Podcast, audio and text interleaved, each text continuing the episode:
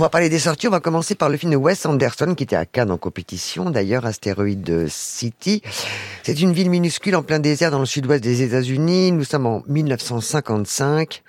Guerre froide, le site est surtout célèbre pour son gigantesque cratère de météorites et son observatoire astronomique à proximité. Ce week-end-là, les militaires et les astronomes accueillent cinq enfants surdoués, distingués pour leur création scientifique. Laurent. Oui, euh, alors euh, comme souvent chez Wes Anderson, tout, enfin beaucoup, repose quand même sur le casting. Hein. Hein. on dira en, introduction euh, quand même que ça vaut beaucoup mieux que le film précédent, hein, The French Dispatch, là, oui, c'est pas difficile. C'est pas difficile. Bon, alors donc il s'agit, comme ça repose sur le casting, d'une mise en abîme en l'occurrence, c'est-à-dire que les comédiens du film en couleur que vous venez d'évoquer jouent les personnages d'une pièce de théâtre en noir et blanc. Il y a une sorte de mise en abîme qui moi m'a semblé au bout du compte assez artificielle et en même temps on voit bien qu'au fond, c'est cette euh, artificialité-là qui fait le sujet du film, qui, qui intéresse Wes Anderson et qui l'interroge. Est-ce que c'est euh, si passionnant que ça? Est-ce que ça vaut euh, qu'on s'y penche autant, en tous les cas, dans cette espèce, pour moi, ce qui est apparu comme un exercice de style, quelque chose de très formel on, le, on a l'habitude chez, chez Anderson. Je trouve que là, la machine finit par fonctionner un peu à vide. Oui, moi je trouve que c'est dommage que toute l'esthétique et le folklore euh, pastel de Wes Anderson viennent recouvrir, comme s'il s'en mm. défendait, mm. l'émotion au cœur de ce film lié au deuil de la mère. Dans cette chambre de cinéma pleine de jouets inutiles, on trouve tout de même des trésors, comme ces scènes de fenêtre à fenêtre entre Jason Schwartzman et Scarlett Johansson, absurdes, drôles et profondes en même temps, ou ce monologue de fin de Margot Robbie sur l'acteur, son incarnation, l'artificialité du jeu. Alors oui, pour ces scènes-là, j'accepte tout le reste, le cratère, l'extraterrestre, les longueurs, les caméos gratuits, absolument tout, parce qu'elles sont, moi je trouve, magnifiques ces scènes. Élémentaire de Peterson, c'est le nouveau Pixar dans la ville d'Element City. Le feu, l'eau, la terre, l'air vivent dans la plus parfaite harmonie. Et ce film va raconter l'histoire entre une flamme et un garçon plein d'eau. oui, ça m'a fait penser, vous savez, au jeu Shifumi, la pierre, feuille, ciseaux, là, on se, bagarre comme ça, avec des éléments, hein, c'est ça, quatre éléments, quatre ethnies, alors ça donne quand même des situations aussi complexes que euh, la jeune flamme se consume d'amour pour Flack. Bon, euh, franchement, au bout d'un moment, euh, le mariage de l'amour et de l'eau et du feu, on se dit quand même qu'on pourrait aller un peu au-delà de ce simple constat naturel, parce que le film joue là-dessus et pas sur d'autres oppositions. Or, c'est celle-là qui aurait été certainement plus plus intéressante. Et je dois dire que euh, j'ai été moins euh, emporté euh, par la technique d'animation et par le, le, brio qu'on avait pu voir chez, dans certaines autres productions de Pixar. Cette fois, j'ai trouvé l'ensemble finalement assez terne, ce qui est quand même paradoxal quand on s'intéresse aux quatre éléments. Oui, pourtant, en plus, c'est intéressant sur le poids de l'héritage familial, l'acceptation, mmh. la différence. Ça devrait. Moins d'audace, moins d'humour que d'habitude. Allez voir la version française parce que Adèle Exarchopoulos et Vincent Lacoste font du très beau travail là-dessus sur les, sur les voix. Polaris de la réalisatrice espagnole Ainara Vera, capitaine de bateau dans l'Arctique, c'est une femme, Ayat, navigue loin des hommes et de son passé en France quand sa sœur cadette Leila met au monde une petite fille, leur vie s'en trouve bouleversée, Laurent. Magnifique, magnifique documentaire, vraiment, parce que cette, euh, cette histoire de, de, retrouvailles de deux sœurs à distance, parce qu'elles euh, elles communiquent par les moyens du bord, sans, jeu de mots, mais l'une est dans le sud de la France et l'autre, vous le dites, est, sur son bateau dans, dans, les, dans les glaces et dans les neiges, et euh, l'une, qui habite dans le sud de la France, vient de sortir de, de prison. Euh, L'autre a ce travail dans un environnement dont il faut bien dire qu'il est aussi singulier que profondément machiste. Euh, elles ont deux vies fracassées, euh, deux enfants en tous les cas fracassés par des familles d'accueil et par une mère toxicomane. et elles ont, elles construisent peu à peu, en se reconstruisant, deux destins. C'est aussi la rencontre malgré tout de deux solitudes. franchement, c'est ce qui se dit là, ce qui se raconte là sur la sororité aussi euh, naturelle, familiale est très beau. Ça s'appelle Polaris. Polaris. Il Bohémo de Petr Vaclav, 1764, dans une Venise libertine, le musicien et compositeur Joseph Myslevechek, surnommé Il Bohémo, ne parvient pas à percer malgré son talent. Sa liaison avec une femme de la cour lui permet d'accéder à son rêve de composer un opéra. Dès lors, sa renommée grandit, mais jusqu'où ira-t-il? En fait, ce film est une réhabilitation de ce compositeur euh, baroque qu'on appelait le Mozart tchèque. Oui, oui, et c'est très très passionnant parce que c'est une, évidemment, ben voilà, c'est une musique qu'on connaissait pas. Il y a quand même 30 opéras, hein, beaucoup de symphonies, beaucoup de, de quatuors, etc. Donc c'est une vraie œuvre musicale, d'après les spécialistes, euh, tout à fait intéressante. C'est une vraie reconstitution minutieuse de l'époque. Ça, moi, j'ai trouvé vraiment que c'était très très beau et très très bien fait.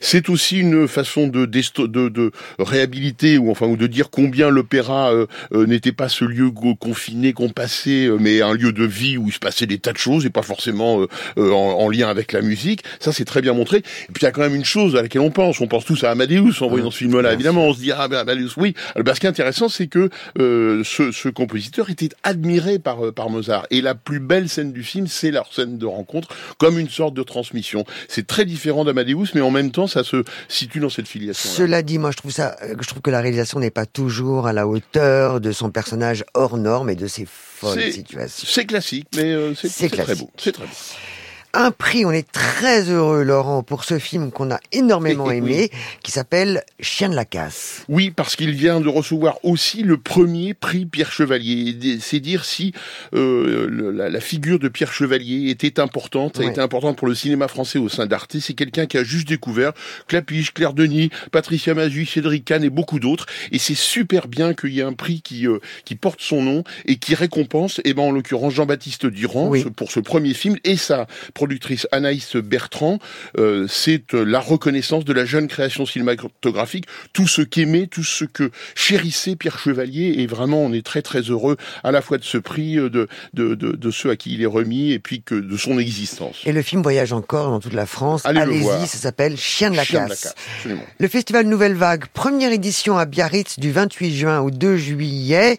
Huit films en compétition internationale, des masterclass, des ateliers, des rencontres, notamment avec Cédric Clapiche, le réalisateur de La Jeunesse, et un jury présidé par le réalisateur iranien, l'auteur de La Loi de Téhéran, Saïd Roustani.